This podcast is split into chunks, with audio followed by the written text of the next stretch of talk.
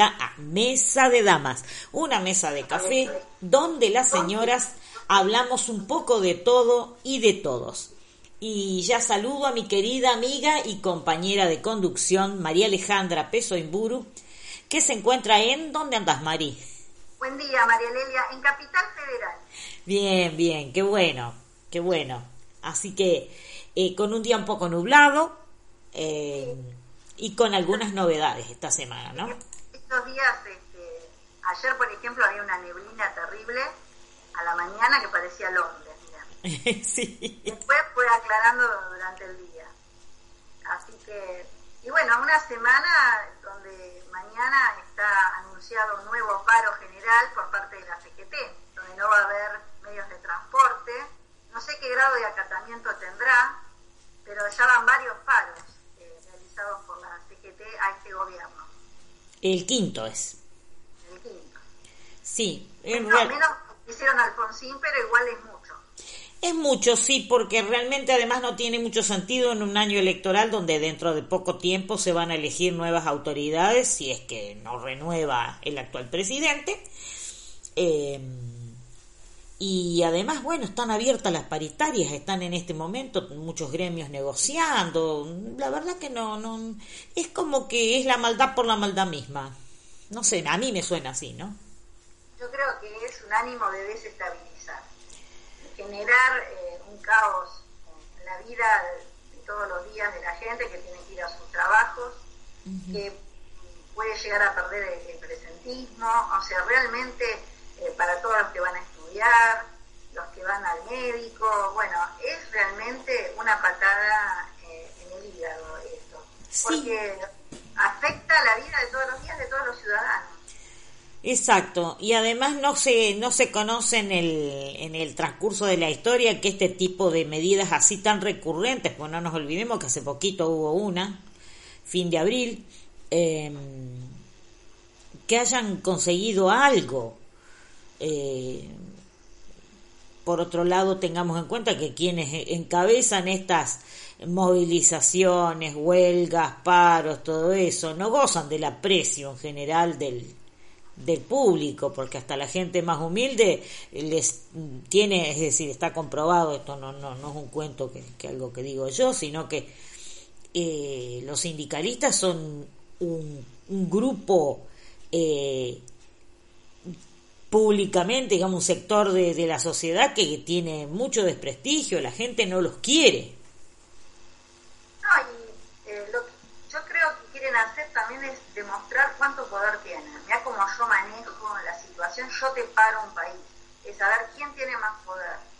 Es, eh, es una, una demostración de poder también.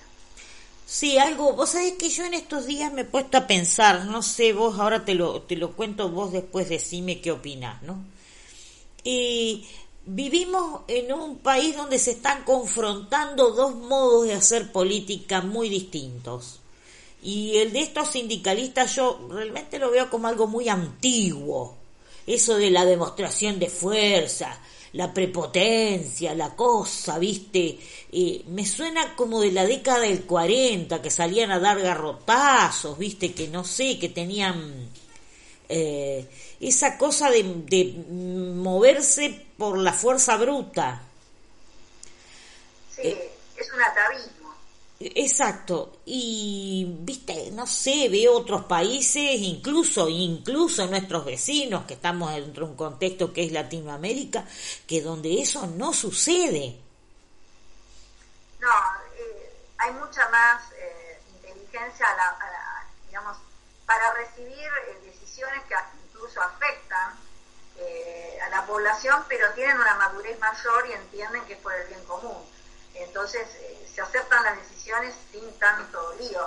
No siempre, porque, ojo, no nos olvidemos que en Francia están estos chalecos amarillos, ¿no? Claro, sí, eh, bueno, ahora un poco más controlados porque, bueno, se les ha... Eh, hay varios detenidos y este, se les ha impuesto de que, bueno, si van a protestar, que lo hagan de manera ordenada, sin perjudicar. Eh, Así que ahora están optando por salir los fines de semana, hacer este, marchas en, el centro de París, Pero este, sí, tienen sus reclamos, hay un ajuste muy fuerte en la economía francesa, y cuando uno lee los diarios, por ejemplo, de allá, Le Figaro, que son Le Monde, que son muy típicos de, de, Francia, eh, como si fuesen aquí Clarín y La Nación, eh, uno ve que las quejas de ellos son muy similares a las nuestras. Tienen que, que la gasolina está cara, que eh, los servicios de este han aumentado muchísimo, que hay gente que se les hace muy difícil pagar. no, no difiere demasiado, quizá una economía más consolidada, porque bueno, tienen el paraguas del Parlamento Europeo y todo eso pero tienen los mismos problemas que nosotros, no, no cambia. Y me comentaba eh, mi amiga que vive en Dinamarca, que donde ella trabaja, que es un hospital eh, muy nuevo, instalado en la segunda ciudad más importante de Dinamarca, que es Aarhus, yo no lo sé pronunciar bien, creo que se pronuncia así. Em, bueno, que hay eh, justamente un ajuste presupuestario porque se han hecho mal uso del, presupuesto anteriormente, entonces, bueno, han decidido hacer un ajuste y, bueno, siempre se corta el hilo por lo más delgado a los trabajadores, ¿no? Y a, nadie se le ocurre protestar, o sea, lo aceptan y eh, eh, las personas que sean desafectadas tienen otra cobertura que quizás acá no tenemos, que enseguida le buscan otro trabajo o si no tienen eh, el subsidio por desempleo, pero que que alcanza para vivir ya sea los que, lo pueden dar el sindicato si estás inscripto y si no el de la comuna. O sea que lo toman este, con una mayor naturalidad cuando hay ajustes eh, en los trabajos, echan gente, como en todos lados. O sea que el despido existe en todas partes del mundo, no es algo que suceda acá solamente y no siempre se reacciona violentamente como acá. Yo le comentaba a ella, bueno, acá si hubiera pasado esto ya hubieran salido a cortar las calles, a quemar gomas, a hacer piquetes. Allá no, o sea, a lo sumo puede haber reuniones con los sindicatos, pero eh, la decisión está tomada y no hay vuelta atrás. Es así. Claro, sí, sí, sí. A mí eh, tuve oportunidad de, de hablar hace unos años con un muchacho portugués eh, viste que yo estudio portugués y bueno tuve oportunidad de charlar de chatear este eh, claro y él me decía lo que pasa dice que yo leo a veces sobre los sindicatos de Argentina en general de Latinoamérica pero muy particularmente de Argentina y son muy violentos dice. Acá en Portugal eh, donde mayormente ha gobernado la izquierda eh, durante muchos años, a la centro izquierda, en realidad tampoco una izquierda tan radicalizada, eh, el sindicalismo va y cuestiona mm, temas salariales, temas del bienestar del trabajador. Allá quieren imponer hasta políticas públicas y eso es lo que él decía. ¿Por qué el sindicalismo argentino hasta quiere imponer nombres de ministros, quiere imponer eh, determinadas cosas que no corresponden, que corresponden a la política? Y son una fuerza de choque, porque por ejemplo esto del paro es para entorpecer al gobierno actual, es generarle un, un caos, un malestar. Entonces, están usando la, fuerza, el poder de, hecho que tienen, y son como señores feudales. Vos fíjate que están años y años y años los mismos dirigentes, que los conociste de cuando era joven ahora ya todos peinan canas, y bueno, y se mueren en el, en el puesto. Exacto, sí, vos sabés que hay, ese es otro tema, ¿no? Y aparte verdaderas dinastías familiares, ¿viste? Los Moyano, por ejemplo. Eh, Pablo Moyano, el hijo de Hugo, del, viejo, digamos, el pater familias, ¿no? Eh, nunca fue camionero. En todo el mundo, más de 100 millones de niños sufren desnutrición. Cada año se desperdician casi 1.300 millones de toneladas de comida. Día a día, la red global de bancos de alimentos da pelea al flagelo del hambre alrededor del planeta vinculando empresas y productores con aquellas personas que necesitan alimentarse. Los alimentos donados son clasificados por voluntarios y finalmente distribuidos a una inmensa red de comedores comunitarios y organizaciones sociales. Cada segundo cuenta y vos podés ayudarnos. Entra a www.bancodealimentos.org.ar y suma tu ayuda.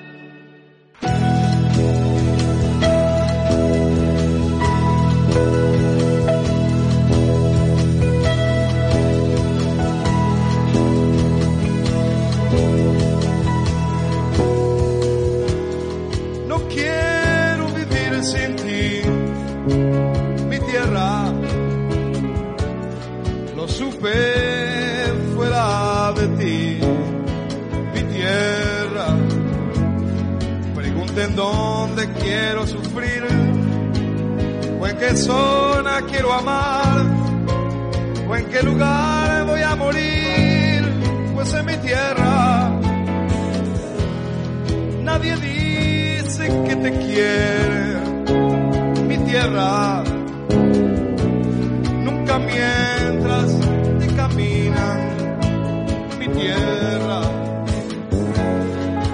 amaneciendo en Montevideo, ya todos sienten que te extrañan, que no son nada sin ti, mi tierra. Si en un espejo nos miramos, notamos que algo va cambiando, cada día, cada herida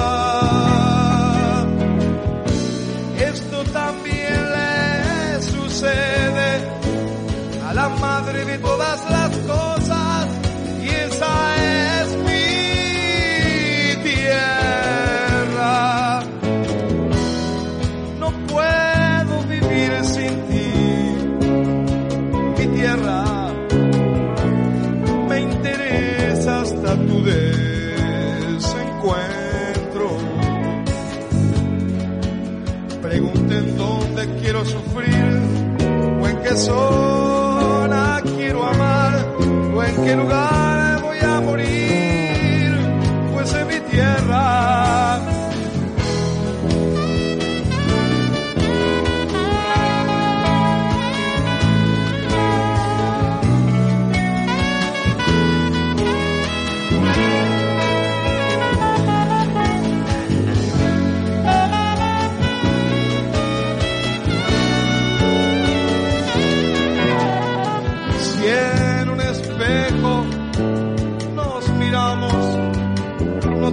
que algo va cambiando cada día, cada herida. Esto también le sucede a la madre de todas las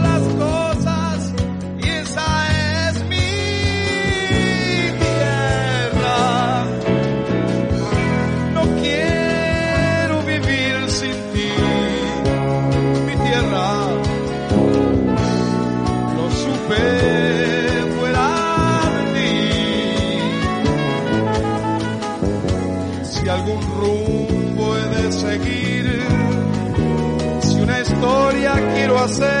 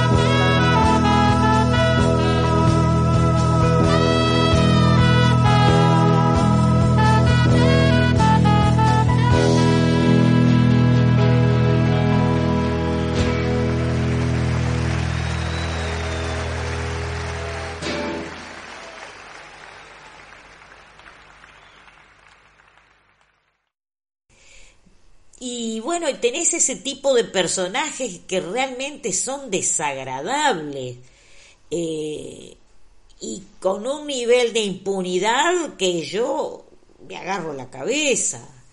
Eh, ah, pero vos sabés que los derechos no se conquistaron con guantes de seda, te dicen.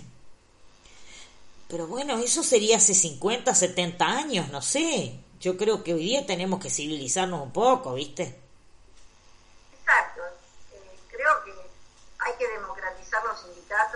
Va a costar muchísimo porque hay mucho dinero de por medio, mucho poder. El Mm. poder que tienen de parar un país es, es una construcción del poder que es difícil de, retro- digamos, de llevar atrás, ¿no? Pero, este, bueno, creo que la evolución tiene que pasar por ahí, por democratizar las instituciones de nuestro país. No solo las del Estado, sino las instituciones. Sí, tenemos que ir a una mayor calidad de las instituciones. El tema de la calidad institucional tan, tan cacareado y tan prometido por todos los gobiernos que vinieron después de la democracia de 1983 realmente no se cumplió. Incluso yo me atrevo a decir que con el kirchnerismo hubo una involución en la calidad institucional destruyeron o minimizaron instituciones, eh, se pretendió relativizar el poder desde el punto de vista, fíjate lo que acaba de decir Alberto Fernández, que cuando ellos lleguen al poder o si ellos llegan al poder van a revisar todas las causas judiciales. A, a ver, están pasando por arriba del Poder Judicial, o sea, es una locura. Hablar así demuestra que es un burro. Pero No, nunca estudió la Constitución, o sea, y este hombre es profesor en la Facultad de Derecho, eh, exacto. o sea, es una sin razón que este hombre hable de esa forma. Pero Mari, encima con el descaro que lo dijo. Ah, pero a nadie le tiene, lo dice así, con este tonito, porque viste que tiene la voz un poco aflautada, ¿viste? Entonces, a nadie le tiene que molestar eso, dice. Es normal, ¿acaso no revisamos otras decisiones judiciales? Revisaron decisiones judiciales, sí, durante el gobierno de Néstor Kirchner, y cometieron verdaderas aberraciones, porque, por ejemplo, aunque no nos guste, los indultos que dio Menem son una facultad del Poder Ejecutivo que no se puede tocar. Declararon nulos los indultos. Bueno, o sea que van al contrario del derecho. No les importa nada, lo único que les interesa es detentar el poder para hacer sus negociados y sus delitos. Y bueno, por eso están las causas, hay muchas pruebas que incriminan a Cristina y, a- y al, y al finado tuerto, o, ojo virola, no sé. Eh, sí, y bueno, y sin embargo, eh, este, son tan cínicos que niegan todo. Y hay un, eh, una columna que escribió un periodista que a vos te gusta mucho, Alfredo Leuco, Mm, sí. Se llama Las mentiras de Alberto. Este, está muy interesante, el diario Clarín. Este, bueno, eh, invito a la gente que lo lea porque realmente este, acude a que tengamos memoria, porque los argentinos perdemos la memoria. Entonces, ¿qué hacen ellos? Mienten, mienten, y bueno, tratan de este, cambiar los hechos a como realmente fueron. Él se presenta como alguien moderado cuando en realidad no lo fue y fue, según palabras textuales de, de Alfredo Leuco, fue el brazo ejecutor de la mayoría de las tropelías delictivas y antidemocráticas de Néstor Kirchner. Es- Está el texto completo de la columna y es muy interesante. A ver si lo, lo, lo, lo encontramos por aquí, a ver si podemos ver algún parrafito. Eh, bueno, dice el periodista Alfredo Leuco, afirma que a Alberto Fernández ahora quieren ponerlo en el altar de la moderación, pero fue el brazo ejecutor de la mayoría de las tropelías delictivas y antidemocráticas de Néstor Kirchner. Así que te podés imaginar que esto es, es, es terrible, es, es munición gruesa lo que, mm, lo que dice aquí. Dice, el kirchnerismo es una enciclopedia de engaños y truchadas. Es muy difícil encontrar algo cierto en su discurso. Pero la novedad es que ahora se está intentando instalar dos nuevas mentiras que son como las dos caras de una misma moneda. Es una moneda falsa que, como suele ocurrir, la acuñan los delincuentes y la hacen circular los honestos. Eh, la verdad que es feo esto, ¿eh? Se basa en la fragilidad de la memoria colectiva. O sea que acá los ciudadanos tenemos que ser más comprometidos a la hora de estar informados y de no olvidar todo lo que pasó, porque si no, nos llevan de las narices como quieran. Claro. Eso es responsabilidad de la ciudadanía, ¿eh? el tener un mayor compromiso a la hora de, de- de estar involucrados en las cosas que pasan con nuestro país, eh, saber quién es quién en toda esta, esta historia, porque si no son los mismos de siempre que se van poniendo caretitas y nos quieren hacer ver que son buenos cuando son reverendos desgraciados, por no decir otra cosa. Sí, sí, hijos de tal por cual, llamémosle, aunque acá hemos dicho muchas muchas malas palabras, ¿viste? Sí, sí, sí. Eh, Tenemos Exacto, no, aparte últimamente no hay que tratar de no decir este de no decirlas, pero bueno, este para no, no igualarnos a esta gente que hace de la grosería y del eh, de la prepotencia un estilo de hacer política, ¿no? Realmente me, me pone mal. Sí, a mí también. Y aparte, este, Leuco tiene realmente una claridad conceptual muy interesante. Dice, es cierto que Cristina hizo un desastre económico, multiplicó los mecanismos de corrupción del, eh, del Estado y potenció un autoritarismo típico de un chavismo kirchnerista o del nacional populismo. Supo eh, sintetizar bien lo que fue el, el gobierno de Cristina. Tal cual, además, ¿quién intensificó? Si bien el que hizo la punta para eh, establecer puentes con el eh, difunto presidente Hugo Chávez, eso fue Néstor Kirchner, año 2004. Bueno, ahí Leuco también narra la famosa cumbre de, de Mar del Plata y todo eso. Y eh, también eh, es cierto que eh, se profundizaron esas relaciones durante el gobierno de Cristina Kirchner. Si uno fue el iniciador y la otra la continuadora. Exacto, El jefe y el fundador fue Néstor. exacto. Cual. Ya venían haciendo sus desastres en Santa Cruz. O sea, había un, un precedente. Sí. Alguien que lo trajo ¿eh? para competir a nivel nacional, que fue Eduardo Dualde. Entonces, saquémosle la careta a todos. Porque eh, después ellos se, se muestran como los salvadores de la patria cuando no lo son. Tal cual, tal cual. Bueno, y acá tenemos al inefable Babi Echecopar, que hizo un editorial que te invito a escucharlo porque eh, da para alquilar balcones y me parece bueno que lo insertemos acá en nuestro programa. Es, vos viste que Babi es bastante boca sucia.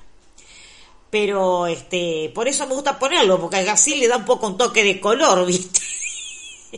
Sí, por ahí dice con palabras así, bien pueble, campechanas, lo que otros dicen de una manera más este, distinguida. Exactamente. Bueno, mira, eh, ahora lo, lo escuchamos. ¿Vos te crees que ser pueblo es ser un rasposo, no tener dignidad, como quiere Cristina? Entonces le habla a los queridos descamisados como Evita, a los cabecitas negras. Evita le decía a los cabecitas negras, y usted, entonces vos sos parte de esa runfla, sos el relleno de esa mierda, y estás con ellos, vamos a ganar de nuevo, porque si ganamos de nuevo, nos habla todos los días la señora y nos da esperanza, no van a ganar.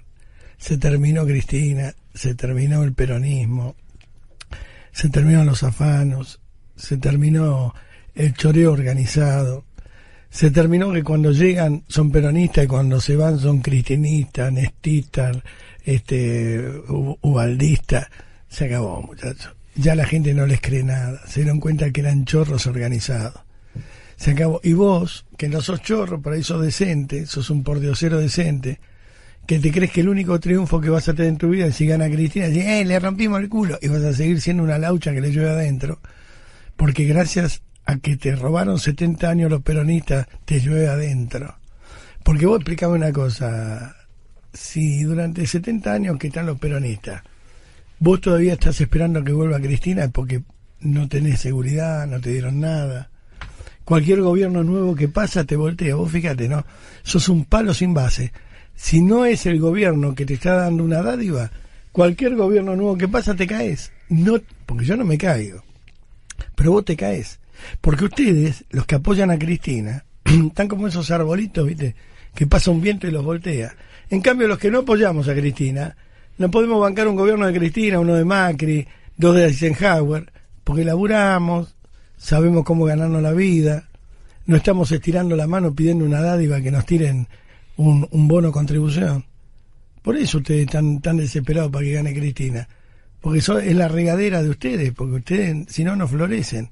Porque son gente tan gris y tan opaca que si no hay un populista arriba que los mea y los salpica, ustedes se secan. Por eso soy duro, pero es la realidad. O sea, los que no votan al peronismo se bancan cualquier gobierno. Hasta las dictaduras nos bancamos estoicamente y no como ustedes, cobarde de mierda. Hasta las dictaduras nos bancamos, porque mientras ustedes andaban haciéndose las víctimas, nosotros pagábamos los impuestos que estos milicos de mierda gobiernen. Siempre pagamos los impuestos nosotros. Y ustedes laburan de víctima. De víctima Montonero, de víctima de ERP, de víctima de Macri, de víctima de, la Rúa, de víctima de Alfonsín. Ustedes son una mierda, sinvergüenzas, lacra. ¿No te das cuenta de la edad que tenés a donde llegaste? A esperar que vuelva Cristina, boludo. Es como que yo quiero esperar que se desentierre mi viejo para que me dé de comer, boludo. No hiciste nada por vos, boludo. Sos un papelito. Estás esperando que vuelva Cristina para salvarte, como todos los boludos de Plaza de Mayo. Que vuelva Cristina, que va... Ay, andaba, que colgate la teta, pelotudo. No sabes ganarte la vida solo, cagón, muerto de hambre. Que venga Cristina, que vuelva. El otro día en la matanza se cagan de hambre, van a buscar a la fábrica de zapatos el poxirrán para olerlo, para drogarse. La matanza está hecha mierda, sumida en una mierda. Y decía Espinosa y la señora, que vuelva Cristina ahora de nuevo. Claro, le siguen dando, le siguen dando el sanguchito, pelotudo. No supieron salir nunca del barro. Mirá, yo tengo 66 años. Cuando estaba en el colegio número 11 estaba con los pibes de la Villa La Cava. Los abuelos eran villeros, los padres fueron villeros, ellos son villeros, los hijos y los nietos siguen siendo villeros. ¿Qué culpa de Macri? Dinastía inescrupulosos. Nunca quisieron salir de la comodidad. No merecemos que nos den, que nos dean, que nos merecemos. ¿Qué te mereces? Encima me decía, cuando vuelva Cristina, ¿qué te cree que te va a dar? Boludo, ya no hay nada más, se la robaron toda. Salvo que ahora las cajas fuertes, no hay nada para dar. ¿Y vos te crees que te quiere tanto que va a abrir la caja fuerte para darte a vos, Roñoso, porque la votás, poligrillo. A ver si hacemos una república y nos dejamos de ser un país que, que engendra crotos. Bobo.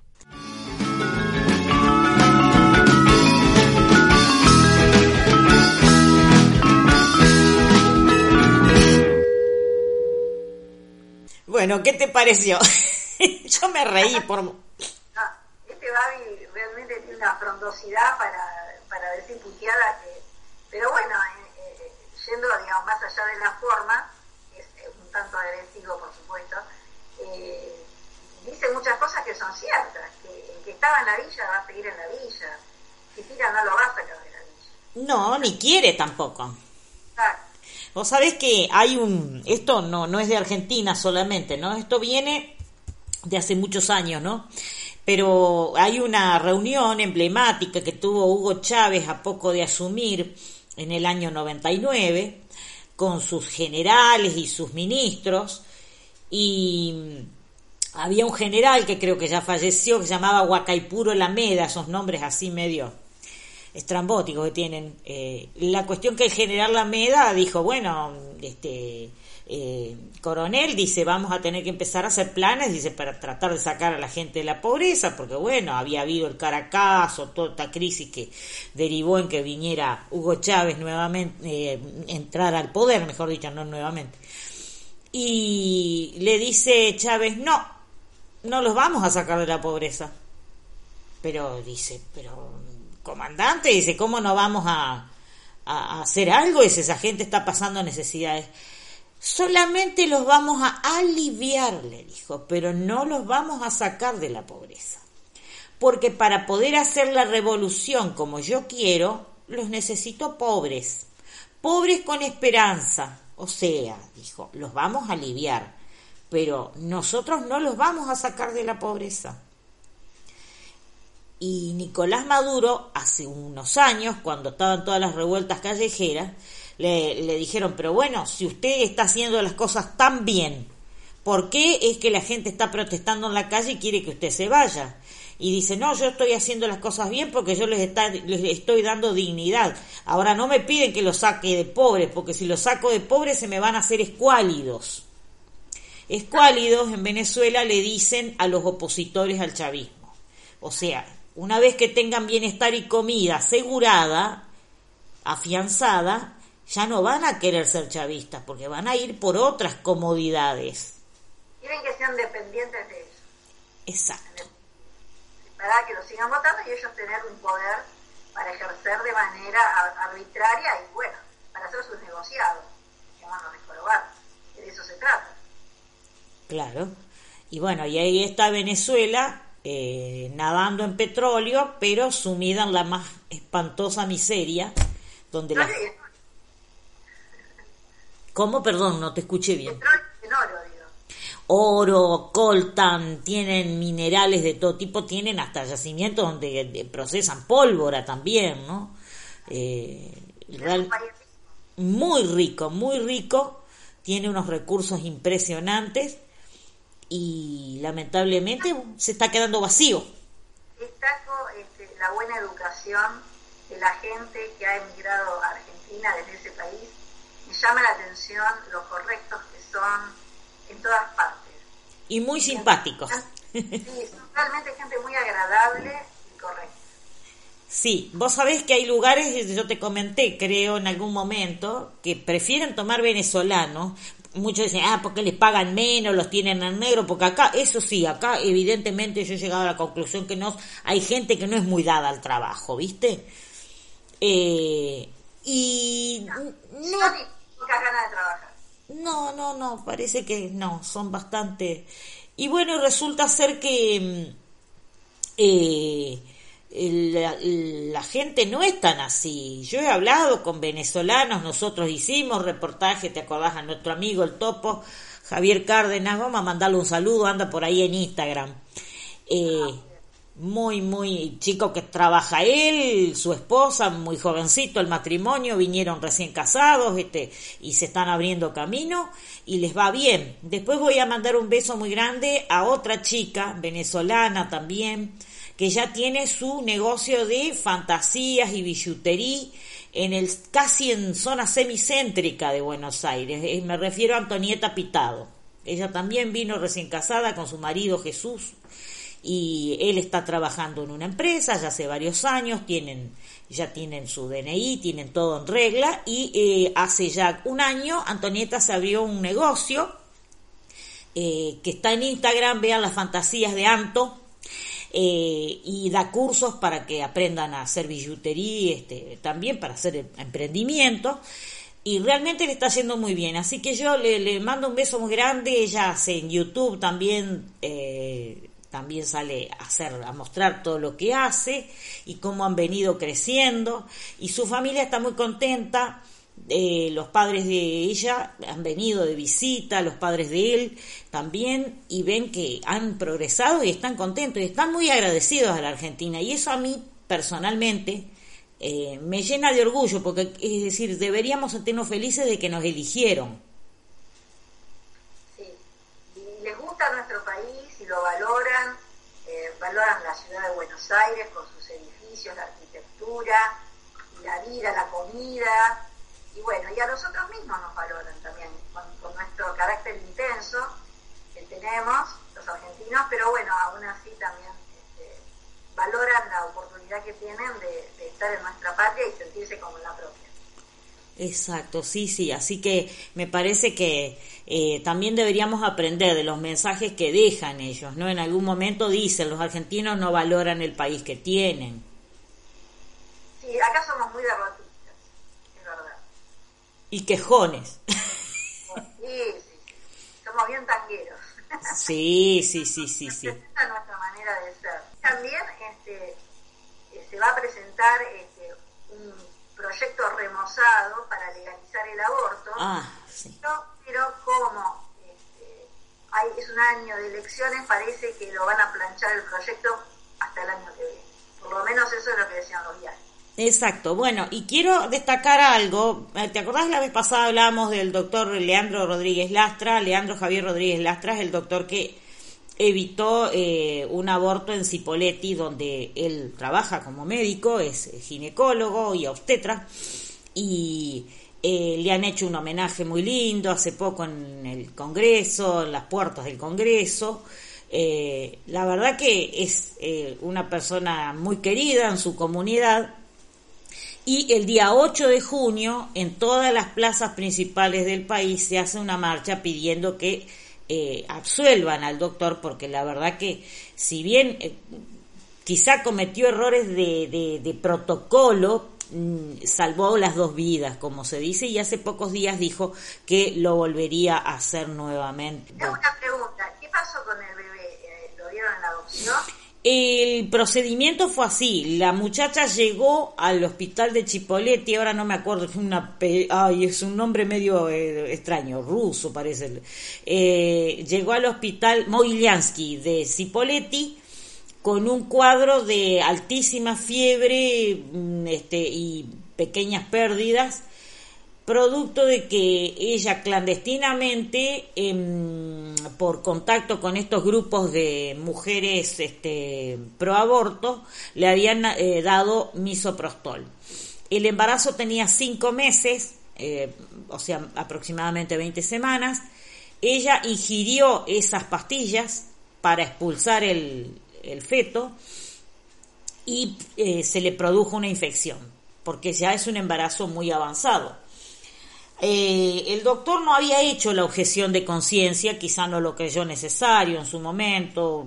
Estamos hablando de hace dos años atrás, donde todavía este tema no estaba tan fuerte en el candelero. Eh, él mm, lo que tenía que hacer era parar la infección, porque bueno, una infección te lleva a la muerte. Así que administró antibióticos, dijo, bueno, primero vamos a atender, y la muchacha expresó de que ella no quería continuar con el embarazo. Eh, él le propuso eh, esperar a que el bebé estuviera en condiciones de vivir fuera del útero y que se le practicara una cesárea y se entregara a ese niño en adopción. Finalmente eh, transcurrió un tiempo prudencial, llegó creo que hasta la semana 30, o sea que es, casi siete meses, seis meses y medio. Y el niñito nació, fue entregado en adopción y la chica volvió a su casa.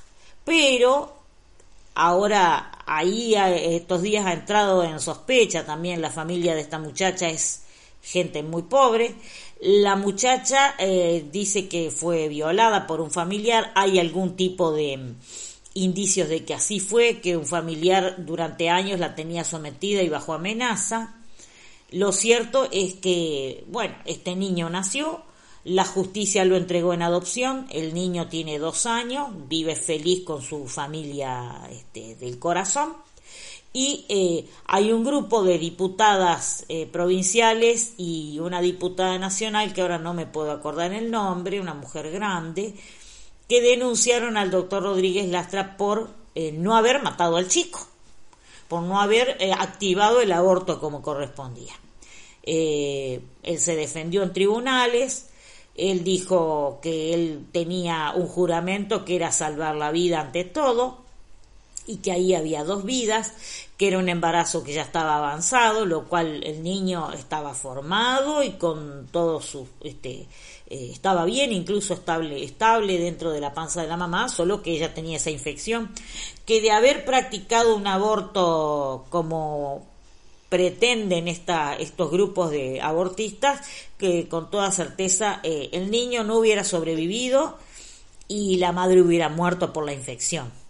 Así que él salvó las dos vidas.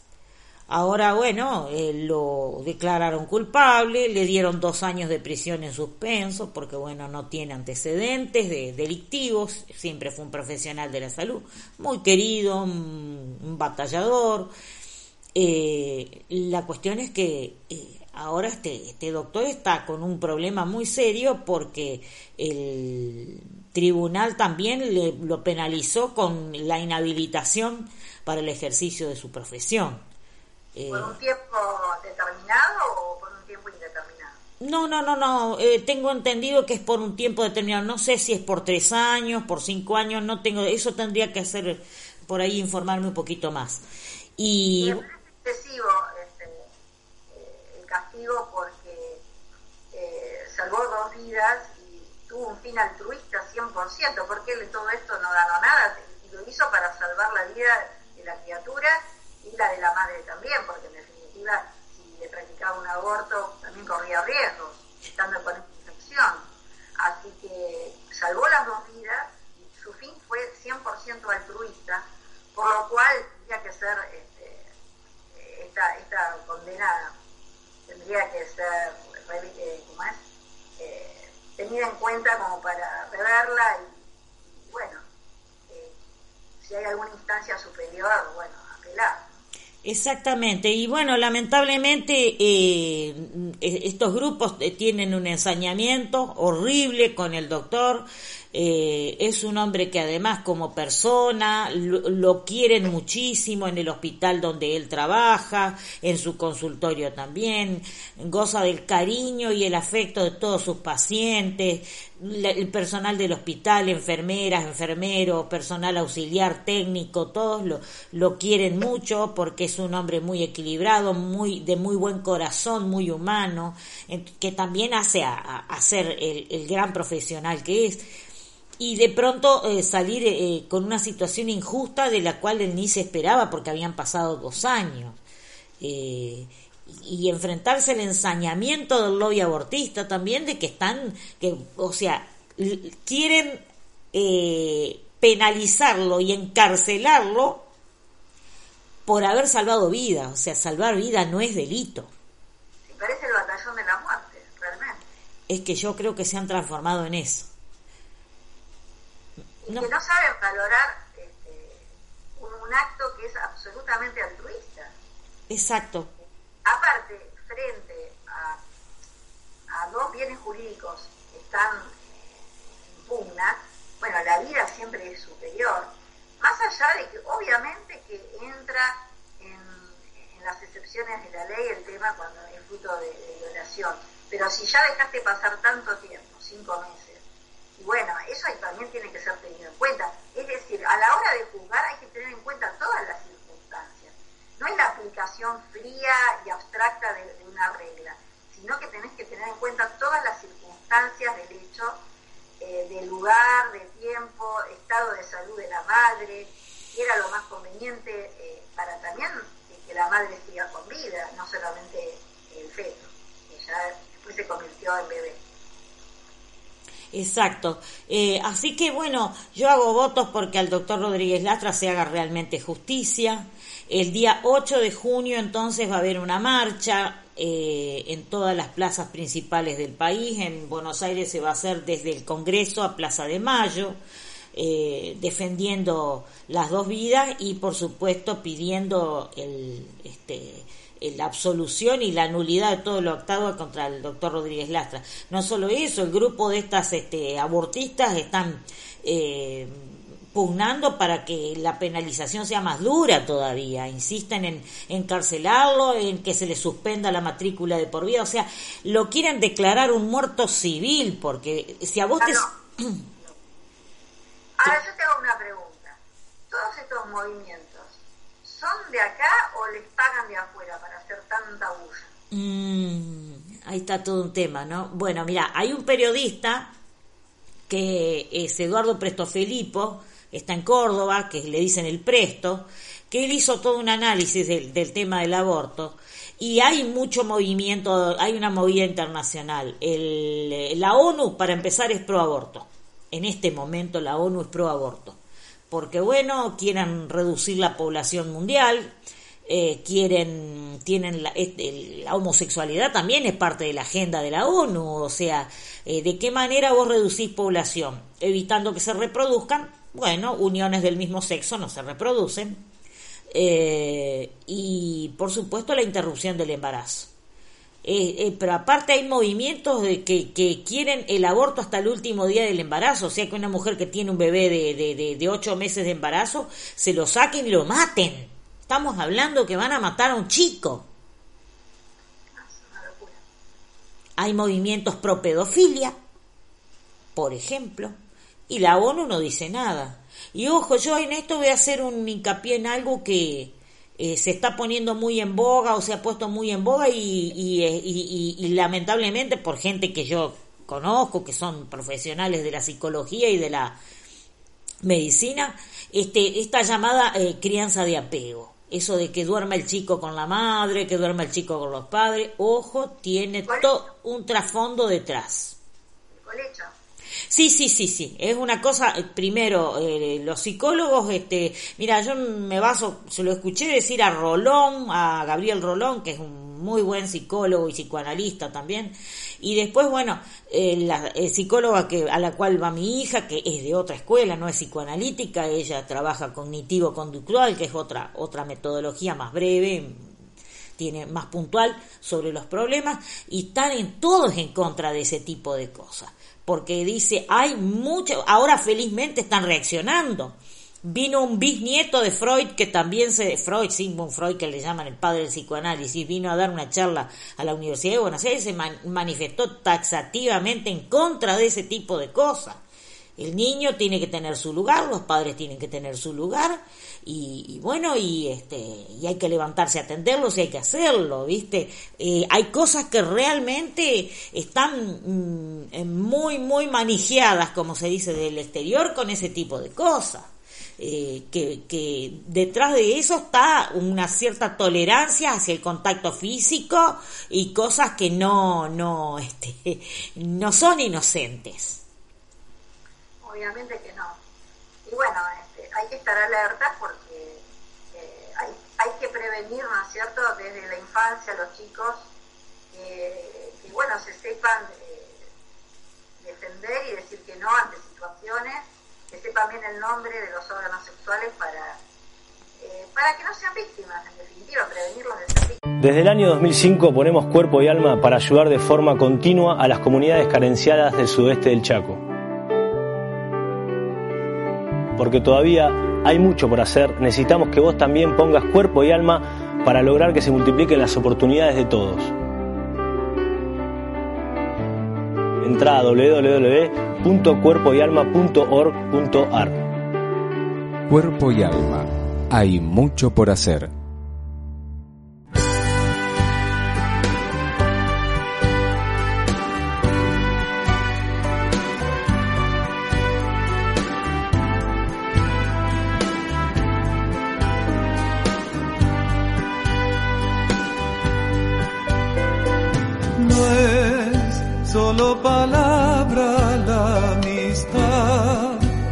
El sentir más importante al despertar, el poder contar contigo.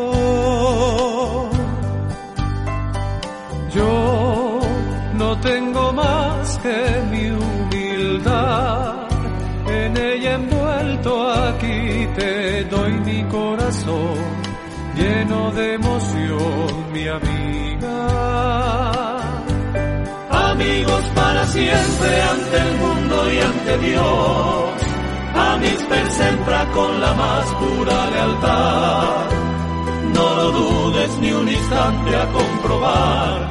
Amigos para siempre. Aunque estés lejos junto a mí te sentiré. Y en donde estés a tu llamado acudiré acompañarte en lo que sea sin dudar, amigos para siempre. Compartimos con tanto fervor desde el momento en que llegaste a este rincón, floreció el amor contigo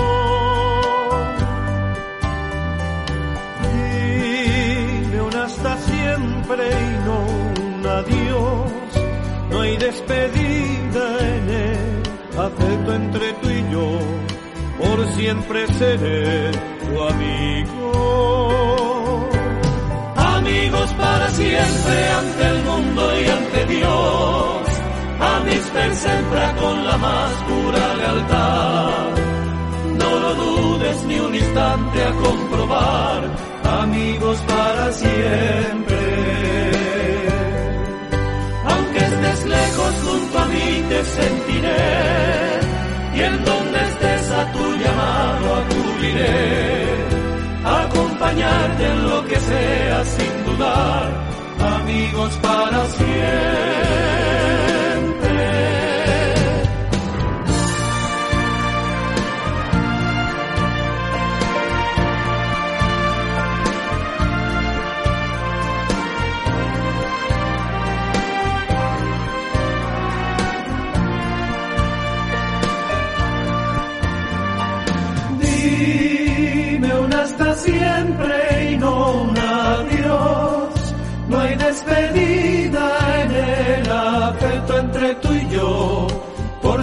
Seré tu amigo.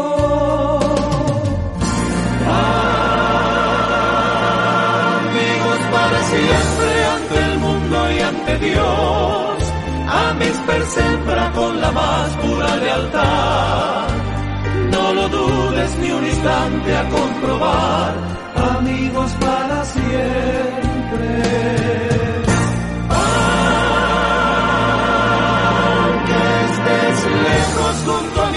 sentiré y en donde estés a tu llamado acudiré, acompañarte en lo que sea sin dudar, amigos para siempre, amigos para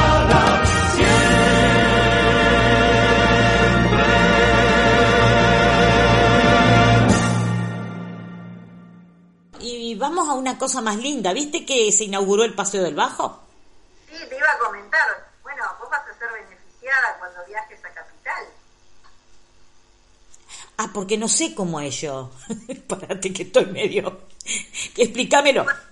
Eh, porque va a ser para camiones y vehículos eh, de larga distancia. Bueno, calculo que también están incluidos los de media distancia, ¿no?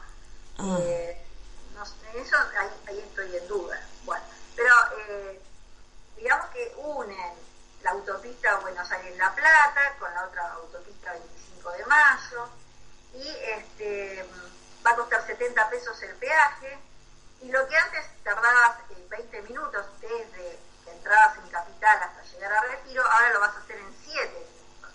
Mm. Va, a ser, va a ser interesante. Eh, bueno, la próxima vez que viajes a Buenos Aires, eh, a, a ver seguramente que va a haber alguna posibilidad de, tomar ese, ese paseo. Qué bien, yo lo que vi es que tiene una escalinata que vos podés cruzar desde Plaza de Mayo hasta Puerto Madero. Claro. Sí, sí, eh, eso es para los peatones. Pero ah. este, yo me refería a la parte de la, de la, autopista, ¿no? O sea, que le van a dar tránsito a los camiones y a mm. los colectivos que antes taponaban mucho esas avenidas. Viste, vos cuando venías de La Plata lo habrás pasado esto. Sí, sí, sí. Tardan un montón. Este, entonces, eh, con toda esta, esta movida, eh, bueno, va a ser el tránsito mucho más ordenado y rápido. Muy También está la parte peatonal, ¿no? Que vos bien estabas mencionando. Claro, muy lindo. Realmente se vio las imágenes muy buenas este, también se vio al presidente comiendo choripán y comiendo ahí con toda la gente de la obra. bueno, esto, realmente habla bien ¿no? Este, de la obra pública, habla por sí sola, esto es para beneficio de toda la ciudadanía, para que el tránsito sea más ágil eh, y que no haya estos matetes que se arman siempre en las horas pico. Y también eh, eh, se están haciendo obras este, por la Juan B. Justo, creo que ahí también este, está el tránsito mucho mejor.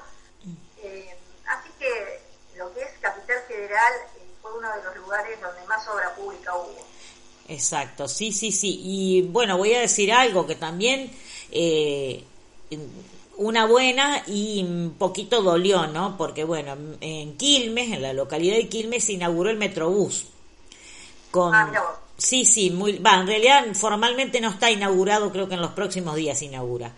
Y la gente, bueno, estaba en unas paradas donde tenían que estar bajo la lluvia, donde tenían una serie de inconvenientes, ahora tienen la plataforma, todo eh, ordenado, tiene sus banquitos, techo para no mojarse, luces bien iluminados, pero este, los que parece que siempre quieren eh, hacer daño y... Eh, rompieron vidrios de las este para viste que tienen unos paneles de vidrio como unos cristales los metrobuses y este y hubo una rotura masiva de vidrios en algunas paradas del metrobús de Quilmes que aún no se ha inaugurado. La verdad que es muy triste eso porque eso es beneficio para todos. No se trata de que en Quilmes el intendente es eh, Martiniano Molina, sino que está eh, una persona que está administrando la comuna, pero por otro lado la obra pública es para todos los quilmenses, sean del color político que sean.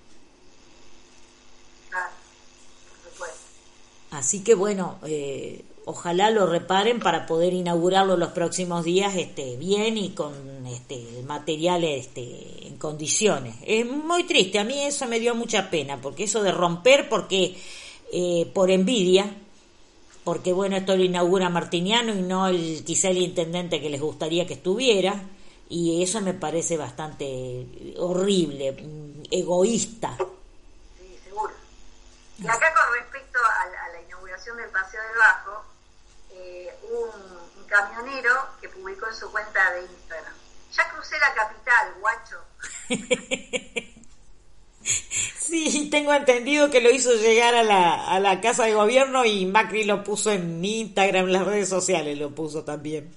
Ah, eso creo que está bueno porque este, antes realmente era, era bastante tedioso eh, tomar esa avenida de Ingeniero Huergo, creo que, ¿no? Exactamente, sí. era, era realmente tedioso 100%. Así que bueno, este, para todas las personas que vienen de provincia hacia capital, los camioneros y los transportes de larga distancia, eh, calculo que también va a ser incluida la, media distancia, eh, esto va a ser mucho, mucho más ágil y se va a llegar mucho más rápido. Muy bien, así que bueno, felicitaciones al señor alcalde de la ciudad de Buenos Aires, jefe de gobierno eh, Horacio Rodríguez Larreta por la iniciativa. Hay gente del interior que estaba un poquito resentida porque dice, bueno, que hagan obras también en el interior. Y bueno, señores, tienen sus gobernadores e intendentes, eh, insistan ustedes para que mejoren las cosas. Sí, este, bueno, Vidal está haciendo mucha obra, este, Vidal en todo lo que es el interior de la provincia de Buenos Aires, en rutas que estaban realmente muy, en muy malas condiciones y bueno, hay toda una acción para, para mejorar el estado de esas rutas, cual es muy importante. Está muy bueno. Eso es una muestra también de, de haber trabajado en obras de infraestructura. En eso yo coincido con el presidente cuando dijo, acá nos estamos mostrando hechos y no relatos. No nos, no nos olvidemos de la porota en cadena nacional diciendo que iban a in- destinar la isla de Marchi y hasta con una maqueta fastuosa eh, para hacer unas- un polo audiovisual y ahí está la isla de Marchi ahí con esos edificios de ruido hechos pelota. Eh, sí. También es cierto que, bueno, eh, hay recesión y que ha bajado el consumo. Claro. Eh, Un, un índice demostrativo de esto es que eh, bajó un 14,5% las ventas de los supermercados. Sí, sí, sí. Más. Sí, la gente está optando también por marcas un poquito más, más económicas, no, no necesariamente segundas marcas, pero sí marcas más económicas.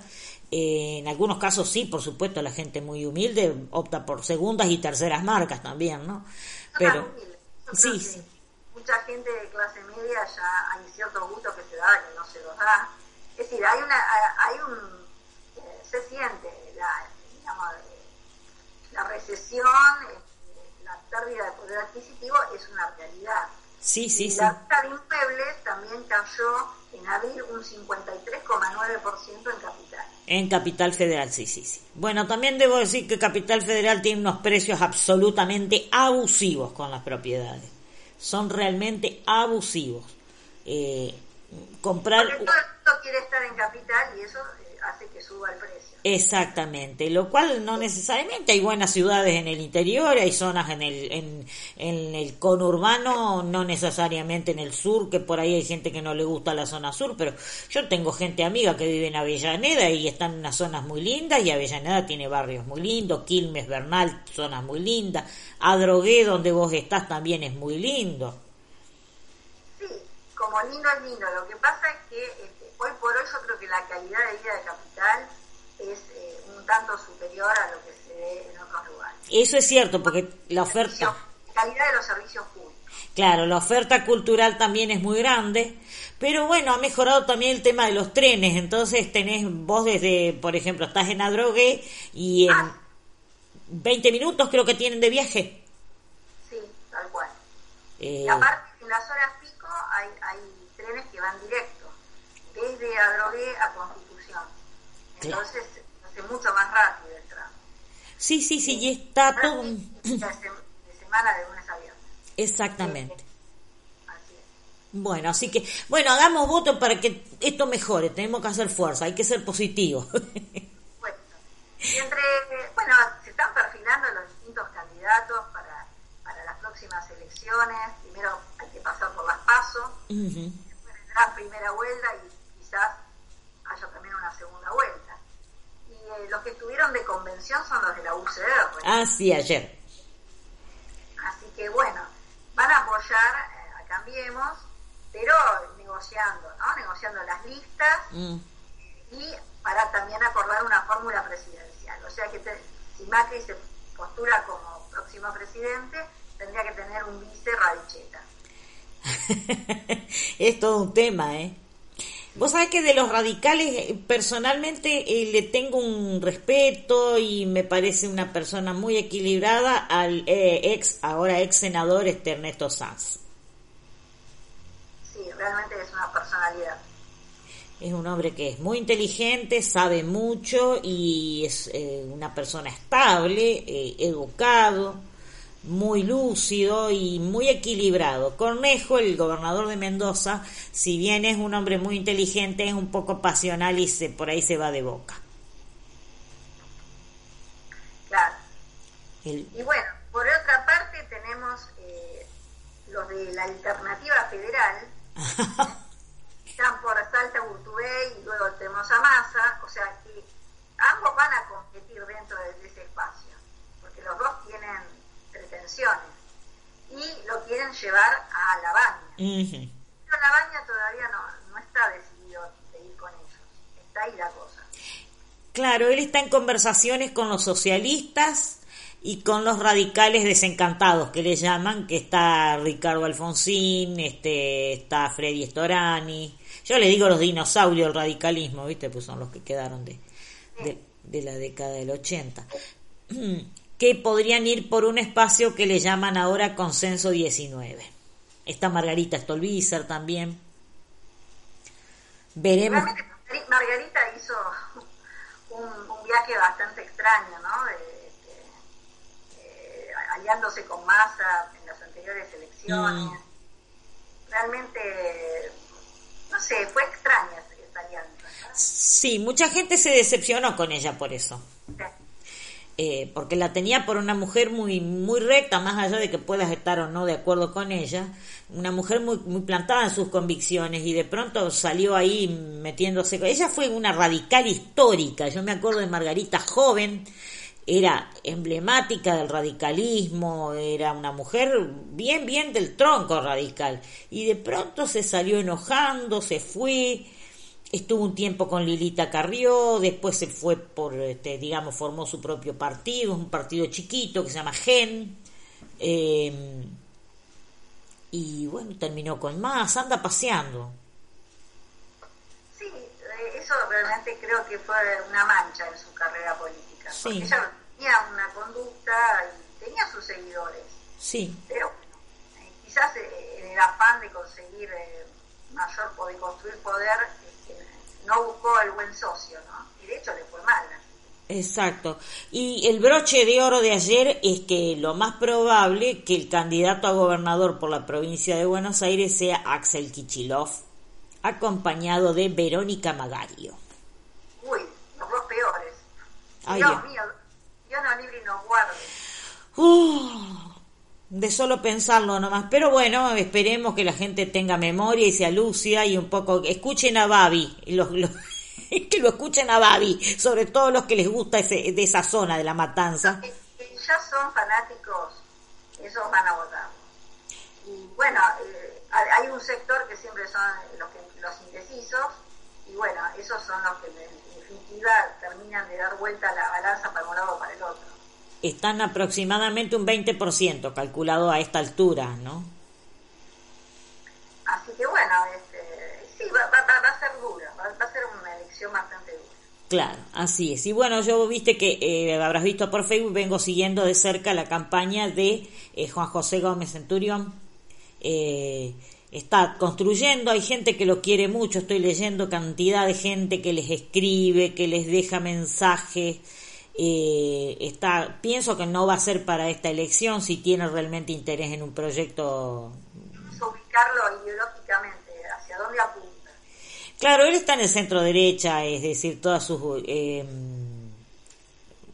alianzas y sus coaliciones son con grupos de centro derecha. Está el Partido Demócrata de Mendoza, Partido Demócrata Nacional de acá de provincia de Buenos Aires, que son conservadores, el Partido Conservador Popular, que es el partido que dio como vicepresidente a Vicente Solano Lima allá en la década del 70. Es este eh, después mm, están eh, espacio de centro derecha que se llama Encender, que son pequeños partidos, entre ellos está el partido de López Murphy, por darte una, una referencia. Hay gente... Me acuerdo de López Murphy de, encontrarme en la carnicería. claro, porque él es de Adrogué. Sí. Vamos a la misma carnicería y siempre muy serio. Sí, sí. Le, le pidió el documento porque pagaba con tarjeta de crédito y puso mala cara como diciendo, ¿cómo? ¿No me conoces? Ay, sí. Pero él estudió acá en la Universidad de La Plata. Este, su carrera básica, digamos, la licenciatura en economía la hizo aquí en la Facultad de Ciencias Económicas de la UNLP. Después hizo posgrados y doctorado en el exterior, en más, más que nada en Estados Unidos. Y bueno, eh, incluso acá conoció a Norma, su señora, en, La Plata. Ella eh, también creo que es de por ahí de, de, zona sur, la, señora de, López Murphy, que es contadora ella, contadora pública. Y bueno, el gordo de cara de bulldog que le decían, ¿te acordás que incluso... Alto, bastante alto. Es altísimo, mide como un metro noventa. Y, yo lo miraba desde abajo. ¿eh? Sí, nadador, este, y vos sabes que los que fueron alumnos de él eh, dicen, mira, el gordo no le ayuda la cara porque es así seriote, secote, pero es un hombre que si te pones a charlar un rato después que entra en confianza es muy agradable y eh, explica muy bien, tiene las cosas muy claras. Bueno. Que viene la palabra, el término lápiz rojo, ¿no? Él habló del lápiz rojo para, digamos, ir haciendo un ahorro en el presupuesto este, y bueno, no, no tuvo mucho éxito su propuesta. No, lo que pasa, y después fíjate que cuando hubo elecciones que él se candidateó para presidente salió tercero, o sea, no le fue tan mal, lo que pasa que después se fue deshidratando, como se dice, un poco los años, este, se alejó un poco de la actividad política, él también es del tronco radical, fue radical de toda la vida, eh, y, bueno, y ahí anda dando apoyo ya de manera un poquito más secundaria a estos espacios de, centro derecha, donde está también en Capital, no, no tiene un partido propio, pero eh, aparentemente van a cerrar acuerdo también con Gómez Centurión. Es el partido donde está Darío Lo Pérfido. Así. Bueno, se están eh, agrupando, o sea, reagrupando. Claro, como, como dicen, Pinto. Claro. Este, bueno, vamos terminando, Mari muy difícil se nos hizo la hora, así que hemos dado un pantallazo de lo último acontecido en nuestro país. Y bueno, vamos a ver con qué nos encontramos la próxima semana, María Lilia, porque siempre hay sorpresas. Nos encontramos la próxima semana, si Dios quiere. Un abrazo a todos.